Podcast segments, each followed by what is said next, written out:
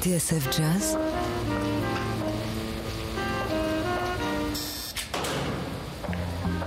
Dans les coulisses de la grande histoire du jazz.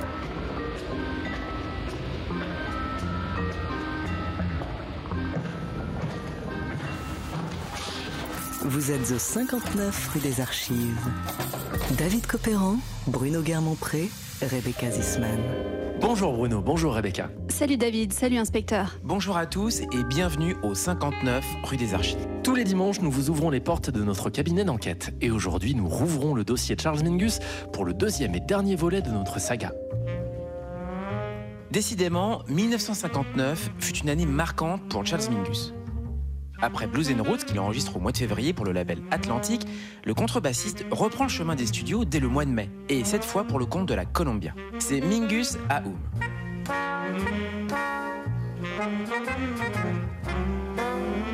Ancré dans l'histoire du jazz avec ses hommages à Duke Ellington, Charlie Parker, Jelly Roll Morton et Lester Young, Mingus Aoum est l'œuvre d'un musicien en colère, engagé et en pleine conscience. Au gouverneur de l'Arkansas, qui voulait interdire l'accès des écoles aux étudiants de couleur en 1957, Mingus adresse son vindicatif Fables of Phobus. Avec des titres comme Better Get It In Your Soul et Boogie Stop Shuffle, Mingus trouve le juste équilibre entre cri primal et l'écriture savante.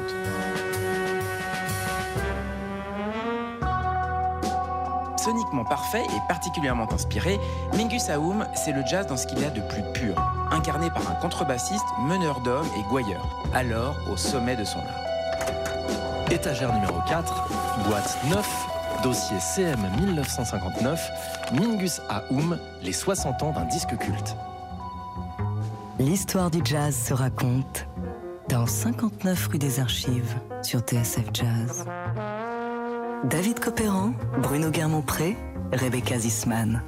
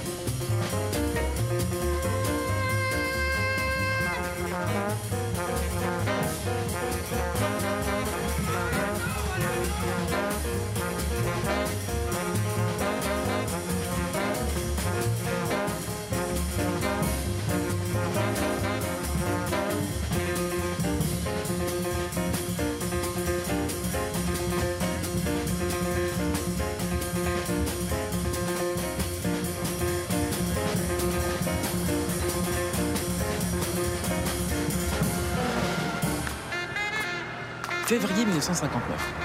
Charles Mingus vient tout juste de boucler l'enregistrement de Blues and Roots pour Atlantic. Un disque qui capture l'essence de sa musicalité et sa vision de la composition. Cette prouesse ne passe pas inaperçue et un vieil ami du contrebassiste lui passe un coup de téléphone. Son nom? Théo Macero. Saxophoniste et compositeur, Théo Macero vient d'entrer chez Columbia où il est devenu producteur. Et il va lui faire une proposition.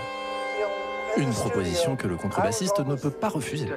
Et oui David, parce qu'à l'époque, signer avec la Columbia, c'est un peu le Graal pour un musicien de jazz.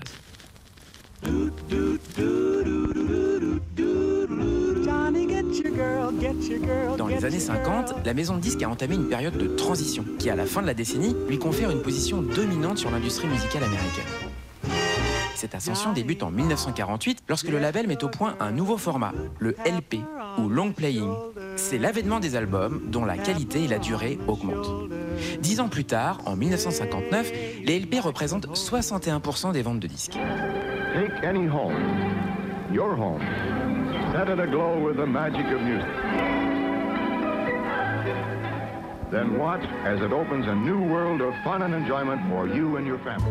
Mais Columbia a aussi une approche différente du jazz. En effet, David, la maison de disques met au point une stratégie innovante pour le promouvoir.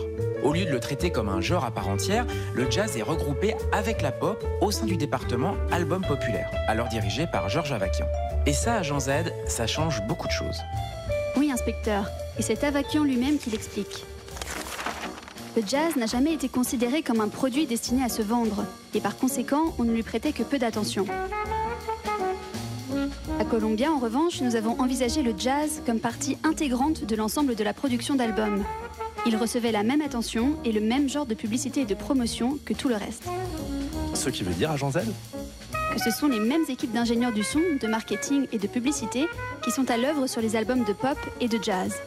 D'ailleurs, les disques des deux genres sont parfois enregistrés dans les mêmes studios avec les mêmes producteurs et arrangeurs, parfois les mêmes musiciens. Cette politique égalitaire contribue au succès du jazz auprès du grand public. D'ailleurs, à l'époque, il n'y a jamais eu autant de médias spécialisés à ce sujet. Ce qui fait qu'il y a plus d'auditeurs de jazz dans les années 50 qu'au temps du swing et du bop. Charles Mingus va donc en profiter. Et il va bénéficier des largesses de la Columbia. On l'a dit, c'est donc Théo Macero qui est venu le chercher. Un homme qui est appelé à devenir l'un des plus grands producteurs de jazz. Mingus et Macero se connaissent depuis le début des années 50, alors que le dernier était encore étudiant à la Juilliard School. Mingus, qui cherchait alors un profil de saxophoniste bien particulier, a recruté Macero. C'est le début d'une longue collaboration amicale entre les deux musiciens.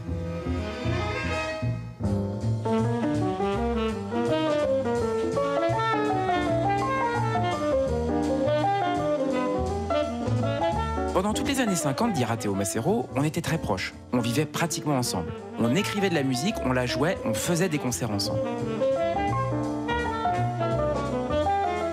De fait, les deux compères partagent la même esthétique de la musique. Macero s'intéresse au rapprochement entre les mondes du jazz et la musique classique. Et Mingus s'est quant à lui souvent rapproché du third stream, ce mouvement promu par Gunther Schuller, dont Mingus est aussi un proche. Avec Macero, Mingus va fonder le Jazz Composers Workshop en 1953 pour repousser les limites de la composition en jazz.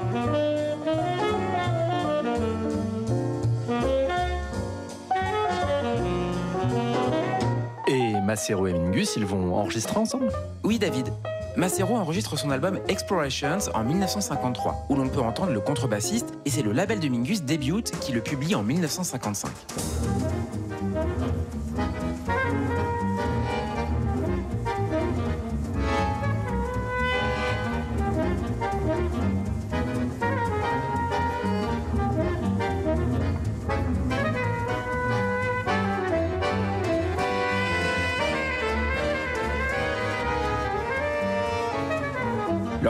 Se poursuit au-delà alors que Macero entame un virage dans sa carrière. En 1957, il entre chez Columbia comme monteur son et éditeur de bande. Ses compétences sont déjà bien appréciées par Mingus, qui fait appel à ses talents pour l'overdub sur l'album Pithecanthropus erectus. Cette technique, aussi appelée re-recording, consiste à superposer un son sur l'autre et Macero va passer maître en la matière. Surtout que jusqu'à lui, ce procédé déjà bien répandu dans les autres genres musicaux était plutôt rare dans le jazz. Peut-être parce qu'il va à l'encontre de la culture de l'instant et de l'improvisation.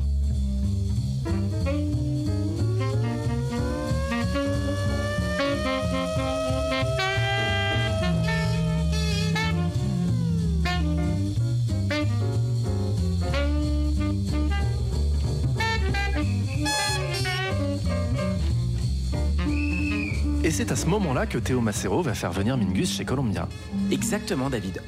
En 1959, ayant montré de grandes dispositions dans la supervision d'enregistrement, Théo Macero est promu producteur par la Columbia.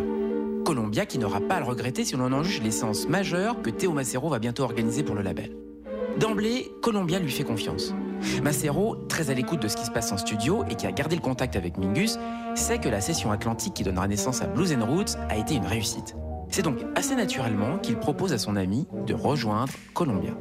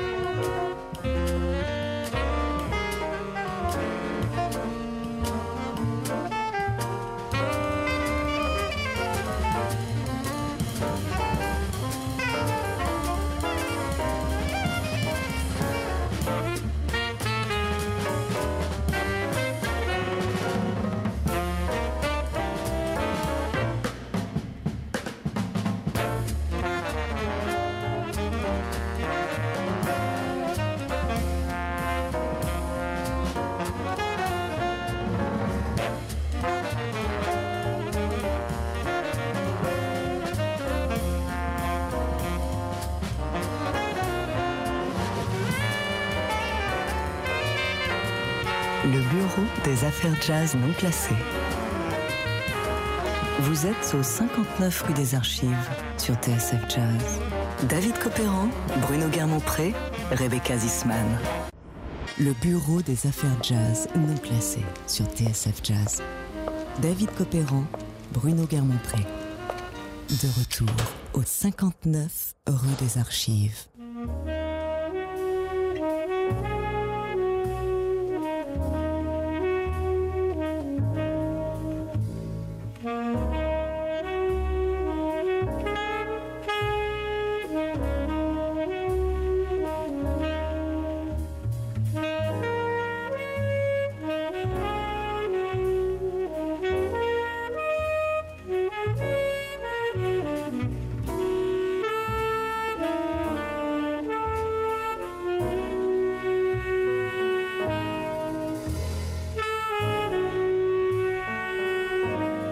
Semaine, dans 59 rue des Archives, on fête les 60 ans d'un disque culte, Mingus Aoum de Charles Mingus.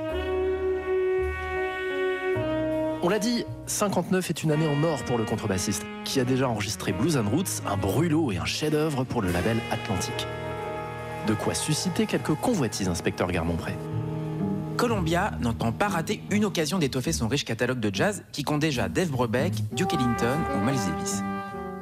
Mais si sa réputation de musicien ingérable le précède, Mingus est sans aucun doute un artiste incontournable à ce moment-là. Le workshop et les nombreux musiciens de premier plan qui s'y expriment, son association plus ou moins heureuse avec Max Roach pour créer le label Debut, ses premiers albums pour Atlantic, ses coups de gueule et ses coups de poing aussi, tout cela a posé le contrebassiste sur la carte du jazz. Et il est presque naturel qu'une major compagnie comme Columbia lui propose de venir grossir ses rangs. D'autant que, comme on vient de le voir, ses relations avec Théo Macero l'y prédisposaient naturellement. C'est donc avec un contrat d'un an que Mingus débarque chez Columbia, qui organise au début du mois de mai une première séance. Un contrat d'un an, inspecteur, c'est un peu court, non? Oui, mais peut-être que la Columbia entend assurer ses arrières.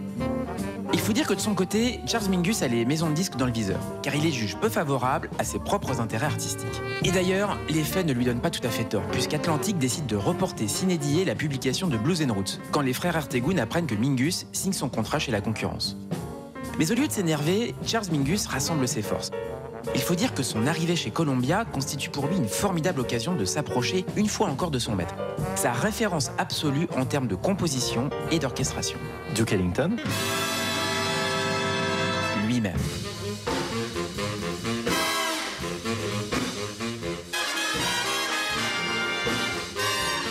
Depuis le début des années 50, Columbia donne à Duke Ellington les moyens d'enregistrer abondamment sa musique. Les relations de Charles Mingus avec Duke Ellington ne furent pourtant pas des plus clémentes jusqu'à ce moment précis. On a vu comment Duke Ellington a été obligé de se séparer de Mingus, un peu à contre-coeur, après de fréquentes et violentes altercations avec certains musiciens de son orchestre. Ces déboires n'ont en rien entamé l'admiration que porte Mingus à Duke Ellington. Et depuis qu'il a son workshop sous la main, le contrebassiste en use comme son maître joue de son orchestre, c'est-à-dire en pensant la performance de ses musiciens comme essentielle à la réalisation de la composition. Une méthode qui a porté ses fruits lors de l'enregistrement de Blues and Roots, mais que Mingus va parfaire pour cette nouvelle session. En fait, Charles Mingus va faire une synthèse et une mise au net de tout son travail précédent en visant une perfection formelle dans la sophistication des arrangements, une écriture cohérente et foisonnante à la fois, sans jamais rien abandonner de la fluidité des improvisations. Des improvisations qu'il va demander à un orchestre à peine modifié par rapport à Blues and Roots.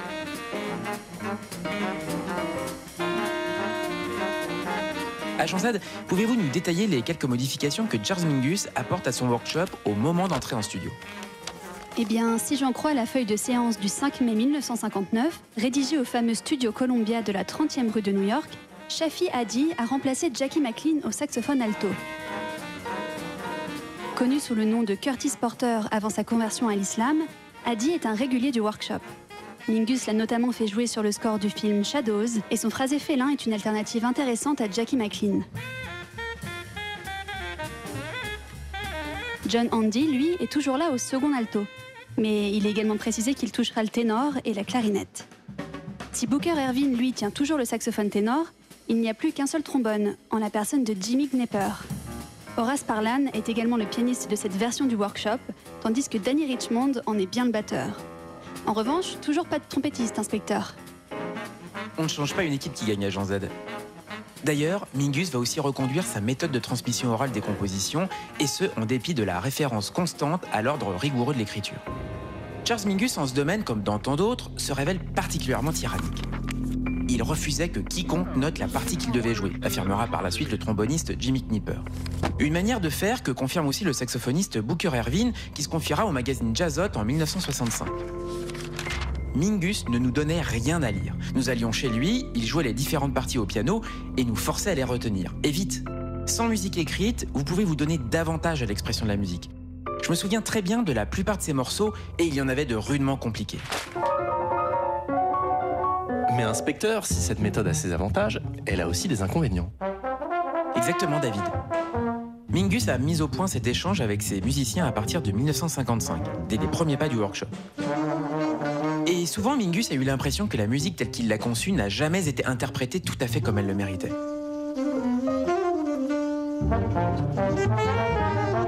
Il voulait que l'on joue comme si nous avions conçu nous-mêmes la partition, affirmera par la suite le tromboniste Jimmy Knipper, même si ce n'était pas exactement ce qu'il avait écrit.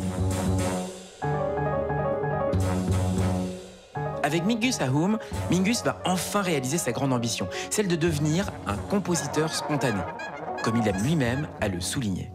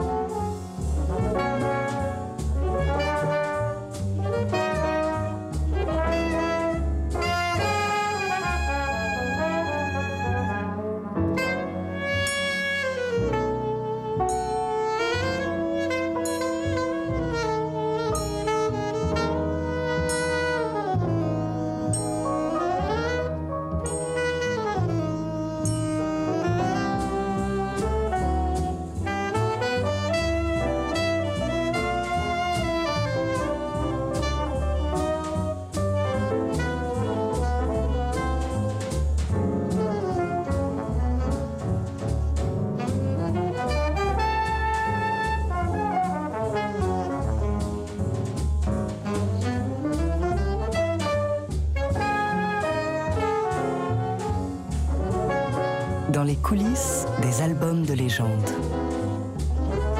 Vous êtes au 59 rue des Archives sur TSF Jazz.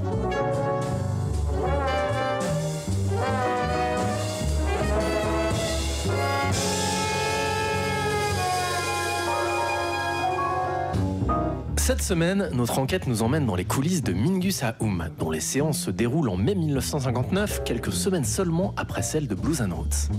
Après des années de tâtonnement, Mingus touche enfin au but. Sa méthode d'écriture et d'enregistrement atteint désormais une sorte de perfection qui va déboucher sur son autre chef-d'œuvre.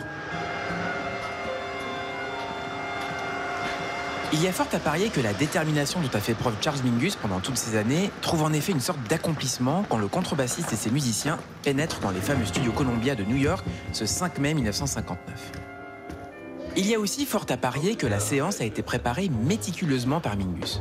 Et il est d'ailleurs symbolique qu'elle s'ouvre, si l'on en croit les numéros de matrice consignés par Columbia, sur Better Kill It in Your Soul. Symbolique parce que cette composition reprend en quelque sorte le fil de la séance de Blues and Roots, qui s'était conclue avec Wednesday Night Prayer Meeting.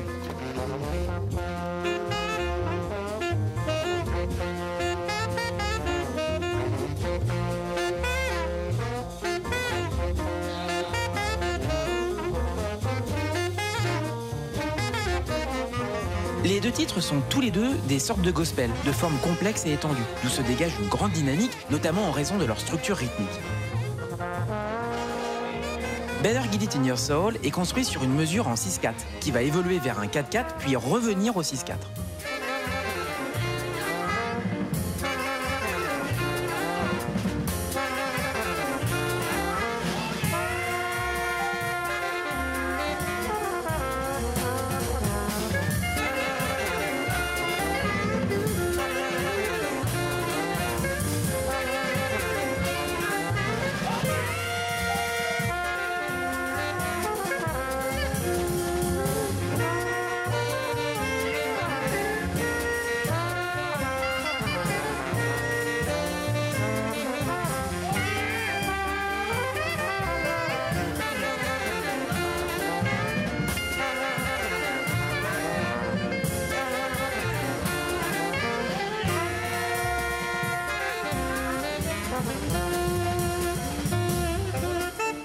Ce morceau fait référence à la Rotary Perception, une expérience rythmique que Mingus a développée avec son batteur Danny Richmond.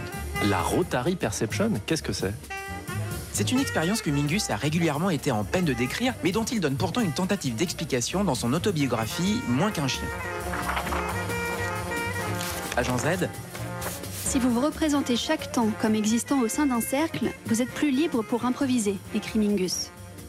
On croyait généralement que les notes devaient tomber au centre des temps de la mesure selon des intervalles métronomiques, les trois ou quatre musiciens de la section rythmique accentuant la même pulsation. Mais ça, c'est de la musique militaire ou de la musique de danse.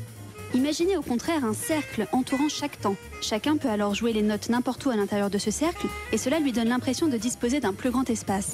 Les notes tombent n'importe où à l'intérieur de ce cercle, mais le sens originel du beat est ressenti de la même façon qu'avant.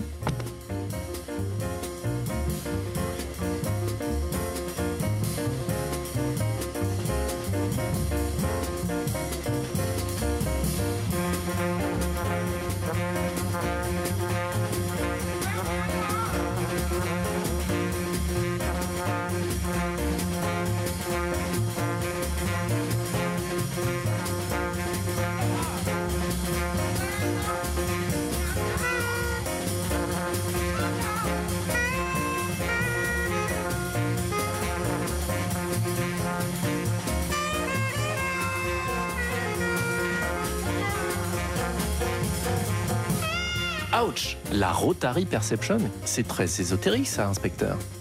Oui, en effet, David. Et d'ailleurs, Mingus avouera ne jamais l'avoir appliqué véritablement au disque. Mais cette tentative éclaire bien ce qu'a voulu faire le contrebassiste avec Better Get It In Your Soul, où la qualité des interventions de Chaffee Haddy, Jimmy Knipper et Booker Ervin suffit pour en apprécier le feeling très débridé. Better Get It In Your Soul deviendra un classique du répertoire mingusien.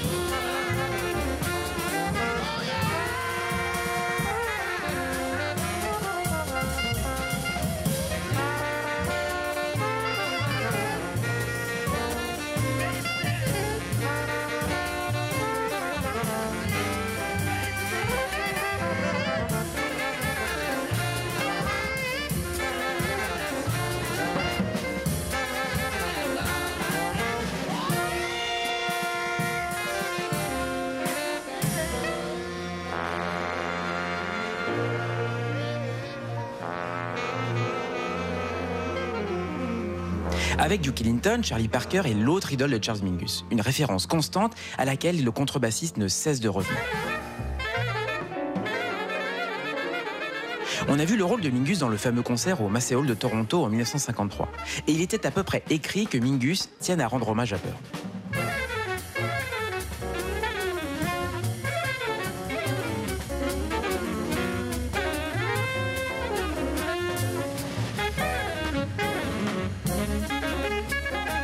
Chose faite avec ce Bird Calls, une composition en mode mineur de deux sections de 16 mesures chacune, privilégiant le registre élevé.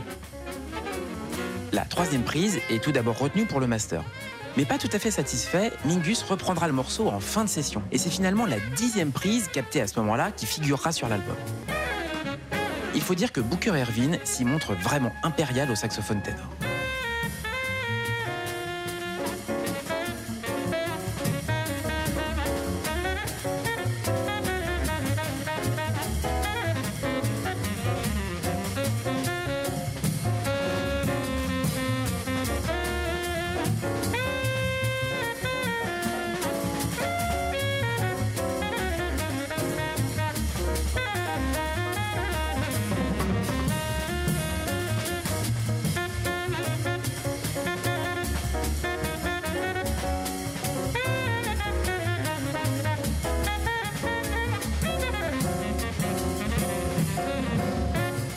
Inspecteur, la séance qui donnera l'album Mingus à Oum est désormais bien entamée.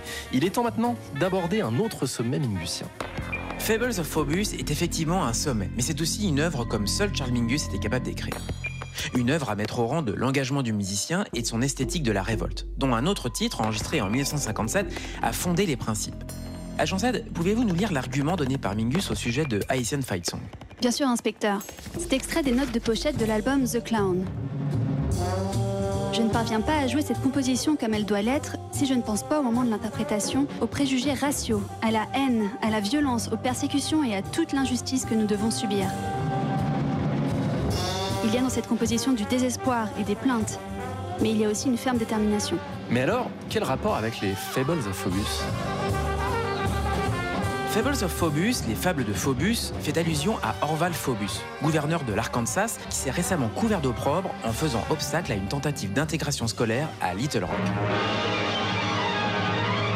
Little Rock, Arkansas, and the first phase of the trouble. The white population are determined to prevent colored students from going to the school their own children attend. Picketing the school, they clash with the police. Malgré l'obstination du gouverneur à fermer les portes d'une école à neuf enfants noirs, c'est escorté de soldats de la 101e division aéroportée que les élèves ont pu finalement accéder à la Central High School le 25 septembre 1957. A near riot developed, so the police made a number of arrests among the ringleaders of the white pickets. Avec ce thème futé et nonchalant, construit sur une succession de changements d'accords mineurs et de tempo, Mingus ajoute le ridicule à l'infamie.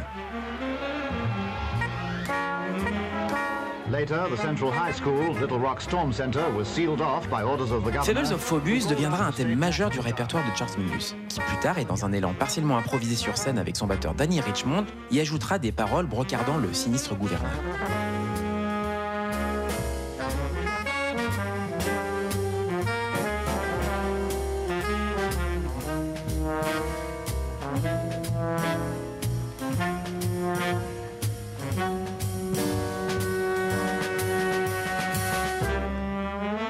1964, lors de la fameuse tournée européenne avec les saxophonistes Eric Dolphy et Clifford Jordan, le trompettiste Johnny Coles et le pianiste Jackie Bayard, Mingus laissera même ses musiciens libres de toute contrainte factuelle sur ce morceau de bravoure, atteignant parfois les 20 minutes d'interprétation.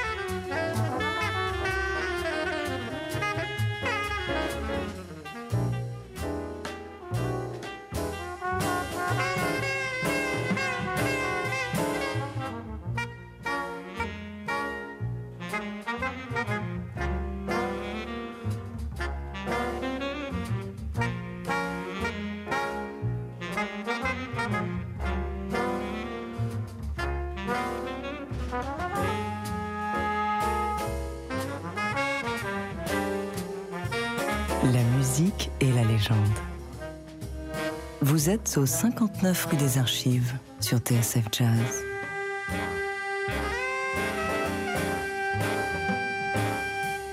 Le bureau des affaires jazz non TSF. Aujourd'hui, dans 59 rue des Archives, on vous raconte l'histoire de Mingus Aoum, un sommet de la discographie de Charles Mingus, enregistré en mai 1959, c'est-à-dire il y a déjà 60 ans.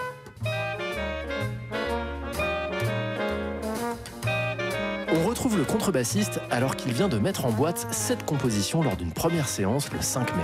Et une seconde est programmée par Columbia 7 jours plus tard, toujours à New York.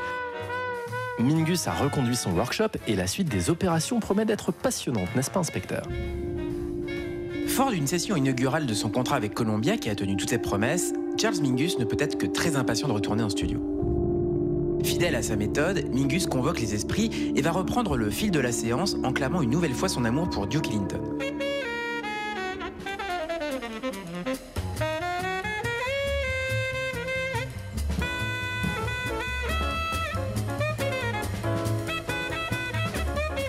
Open Letter to Duke est en fait la compression en 6 minutes de trois pièces déjà entendues sur l'album A Modern Jazz Symposium of Music and Poetry, une suite très ambitieuse enregistrée pour le label Bethlehem en octobre 1957.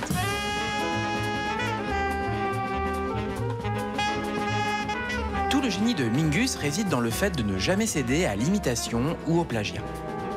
Et si l'esprit du Duke plane sur cette composition, Mingus donne à ses solistes les moyens de renouveler l'héritage, avec des contre-chants à la limite de la tonalité, des changements de rythme savoureux et sensuels, et la prise de risque dans les chorus, notamment dans celui magnifique de Booker Ervin qui ouvre le bal.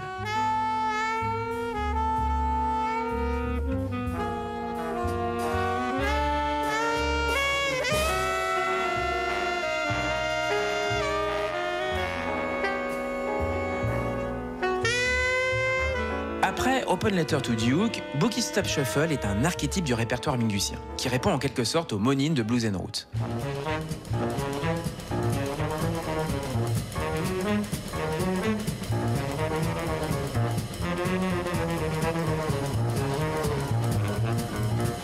C'est un blues puissant et sauvage construit sur un riff de boogie assuré par Horace Parlan au piano et Mingus à la contrebasse. Le riff obsédant revient à chaque chorus dont Booker Ervin, Horace Parlan et John Andy se chargent tour à tour.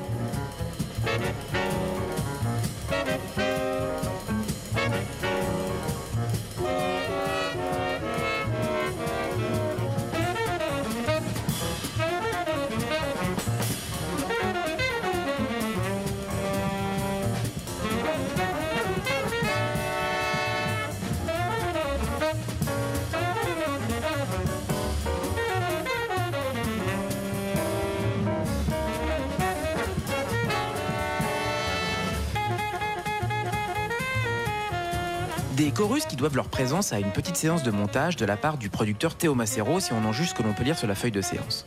Et ce ne sera pas la seule fois. Raison de la colère de Mingus au moment de la finalisation de l'album, mais on y reviendra dans quelques instants. En attendant, il est difficile de contester l'efficacité de ce morceau dans sa version publique.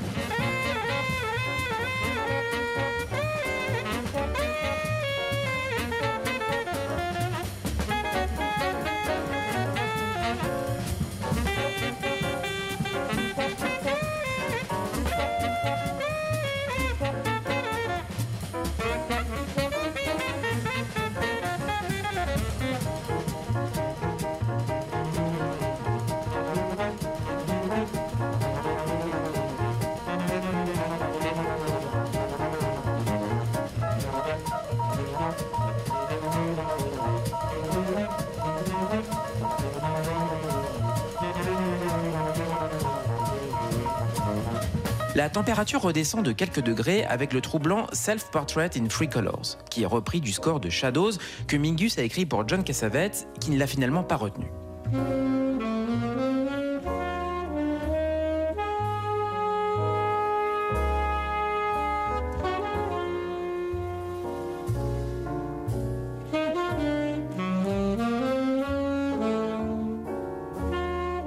offre à Mingus l'occasion d'une plongée dans sa propre psyché, puisque le titre de cette composition fait explicitement référence à l'incipit de son autobiographie.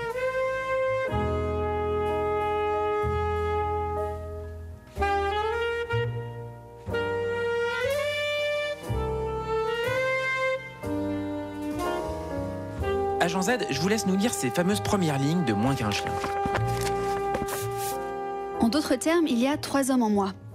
L'un d'eux occupe toujours le milieu. Indifférent, impassible, il observe. Il attend que les deux autres le laissent s'exprimer et leur dire ce qu'il voit. Le deuxième est comme un animal apeuré, qui attaque de crainte d'être attaqué. Et puis il y a un homme doux et aimant, trop aimant, qui laisse autrui pénétrer dans le sein des seins de son être, encaisse les insultes, et qui, lorsqu'il s'aperçoit qu'on l'a possédé, a envie de tuer et de détruire tout ce qui l'entoure, y compris lui-même. Mais il ne s'y résout pas, et il retourne s'enfermer en lui-même.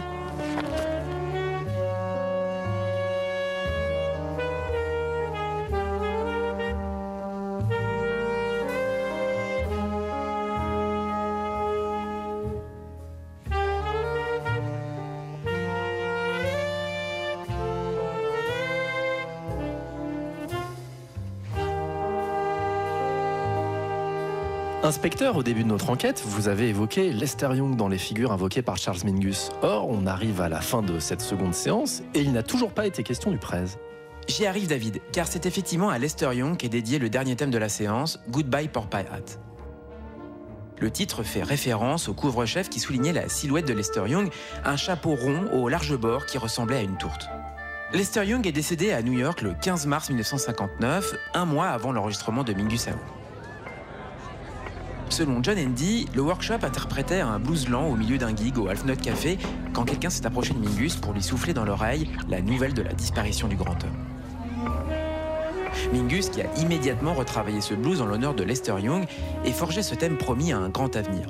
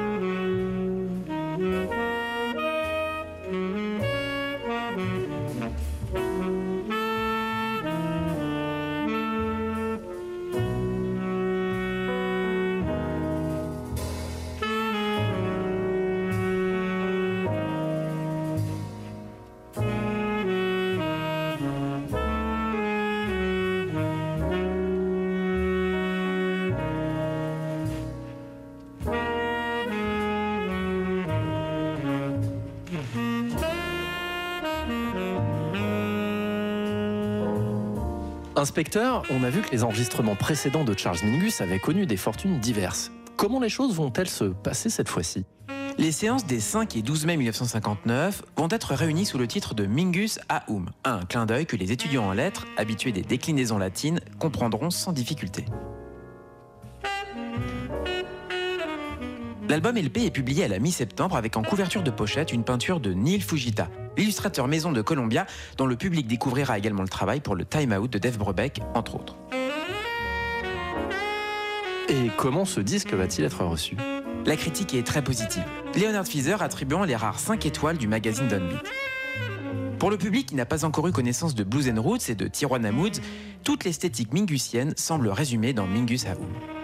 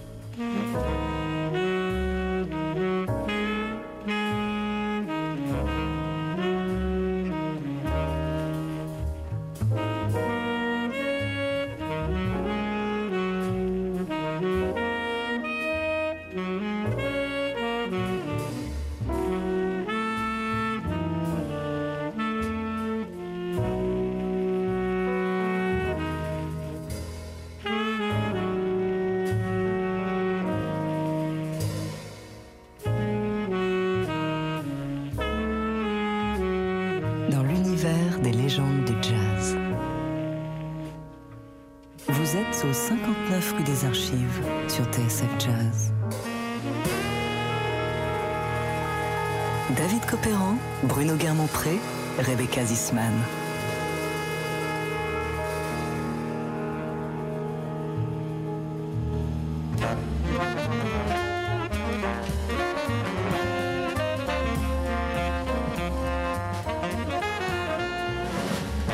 Chapitre de notre enquête consacrée à l'année 59 de Charles Mingus.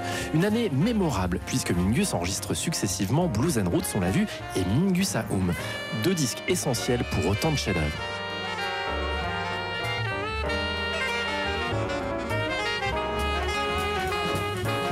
Si Atlantic n'a pas encore publié le premier, Columbia se félicite du succès de la publication du second inspecteur. C'est vrai, David. Mingus Aoum accède rapidement à une certaine reconnaissance et les ventes de l'album sont sûrement les plus conséquentes qu'ait pu constater le contrebassiste. Cependant, cette séquence ne satisfait pas complètement Charles Mingus, qui décidément pense qu'il a raison de se méfier des maisons de disques. C'est-à-dire, inspecteur? Comme nous l'avons vu au sujet de Boogie Stop Shuffle, mais c'est aussi vrai de Goodbye Porpie Hat, de Pussycat Dues ou de Jelly Roll, Théo Macero a fréquemment sorti les ciseaux et la colle pour éditer une grande partie de Mingus Aoum. Et cela a le don de passablement irriter Mingus, qui voit une atteinte à l'intégrité de son art et de sa fameuse méthode. Ce qui ne l'empêche pourtant pas de revenir en studio au mois de novembre 1959. C'est vrai, mais là aussi, Théo Macero va intervenir sur le résultat final.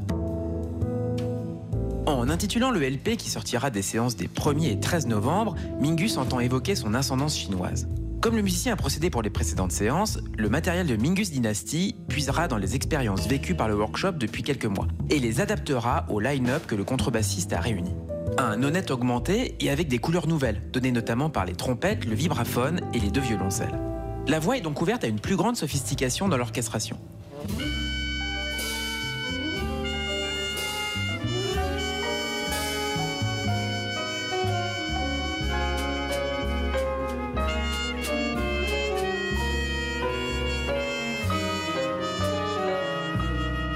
Donner une image fidèle de ce Mingus Dynasty, je vous propose de retenir quatre titres emblématiques de l'évolution de Charles Mingus à ce moment-là. Commençons par Diane, qui sort de la séance du 1er novembre et qui est en fait une relecture d'Alice's Wonderland. La flûte et la contrebasse, jouées à l'archet en introduction, confèrent à ce thème une atmosphère nocturne. La trompette fait son grand retour et le piano de Roland Dana se part de nouvelles harmonies dans l'univers mingusien.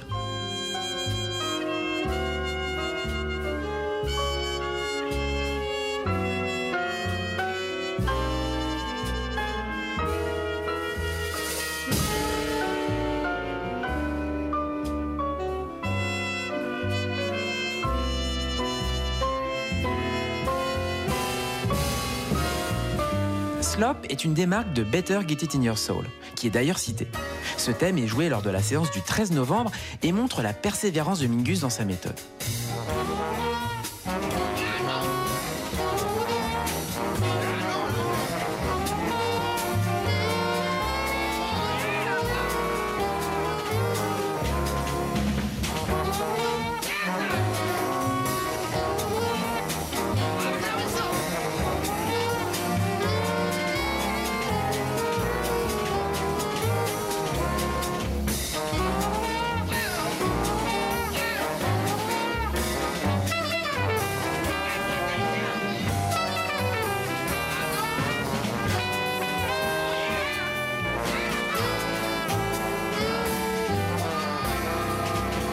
Pour Farwell's Mill Valley, enregistré le 1er novembre, Charles Mingus opère un retour à l'époque pas si lointaine du Composer's Workshop, qui était l'instrument d'une tentative d'écriture lorgnant vers le classique.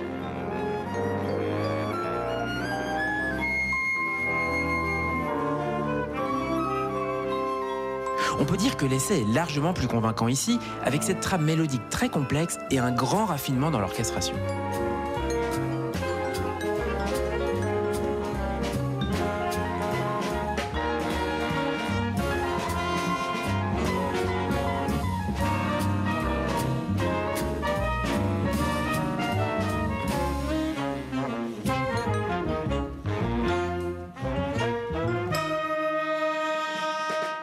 Faire le tour de Mingus Dynasty sans évoquer Song with Orange, qui deviendra sous des formes diverses et variées un titre incontournable du répertoire de Charles Mingus dans un futur proche.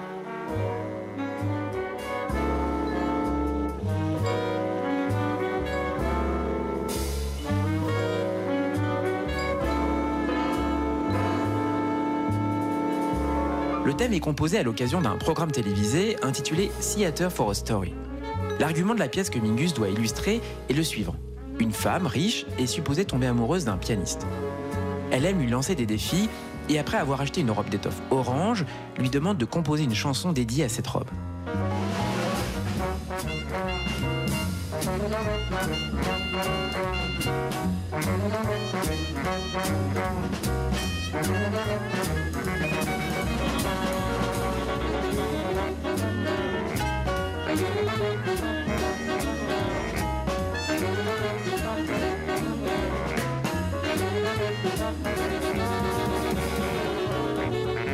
Là où Mingus Aoum frôle par instant un certain académisme, Mingus Dynasty semble s'en affranchir complètement. En un sens, cet album rejoint plutôt Blues and Roots, dans l'esprit général, mais avec une sophistication supplémentaire, notamment en donnant à entendre des arrière-plans, le tout dans une précision extrême de couleurs et une variété inédite de détails.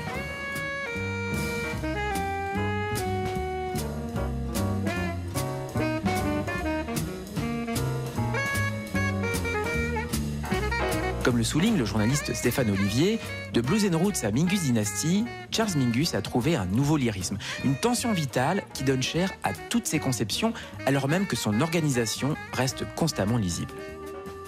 C'est donc avec ce deuxième album que s'achève l'année 1959 pour Charles Mingus. Oui David, mais malgré cette intense activité, un seul des trois disques qu'il a enregistrés sera rendu public cette année-là. Et c'est Mingus Aoum.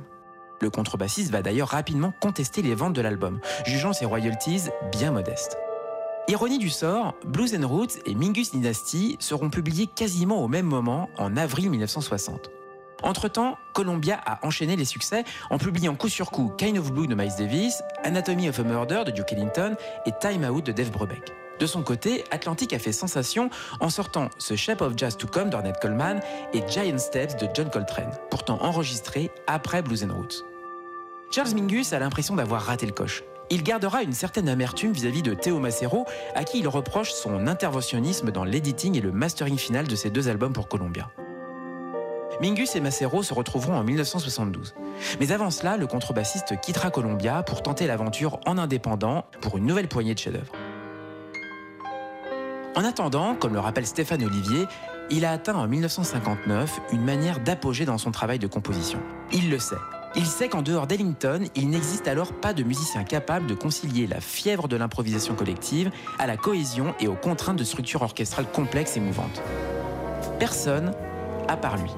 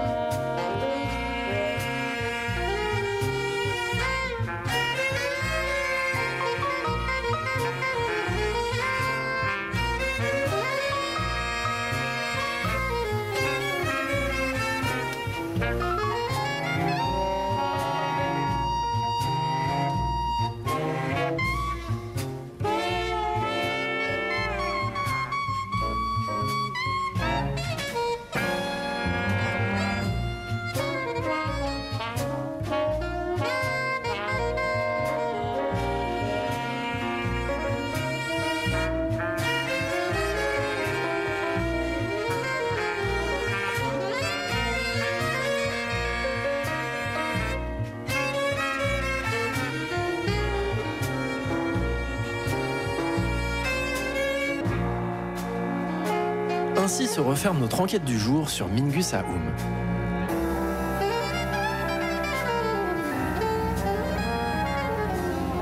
Inspecteur, il est temps de prendre congé de vous. Mais avant de nous quitter, Agent Z, quelques idées pour tous ceux qui voudraient prolonger l'émission. Côté disque d'abord. Les séances ayant donné naissance à Mingus Aoum et Mingus Dynasty ont été publiées dans un seul et même recueil en 2009 par Legacy. Vous y retrouverez les versions alternatives et des thèmes inédits, non publiés avec les LP originaux. C'est aussi disponible en streaming sur vos plateformes habituelles, mais malheureusement de manière un peu éparse. Côté livre maintenant.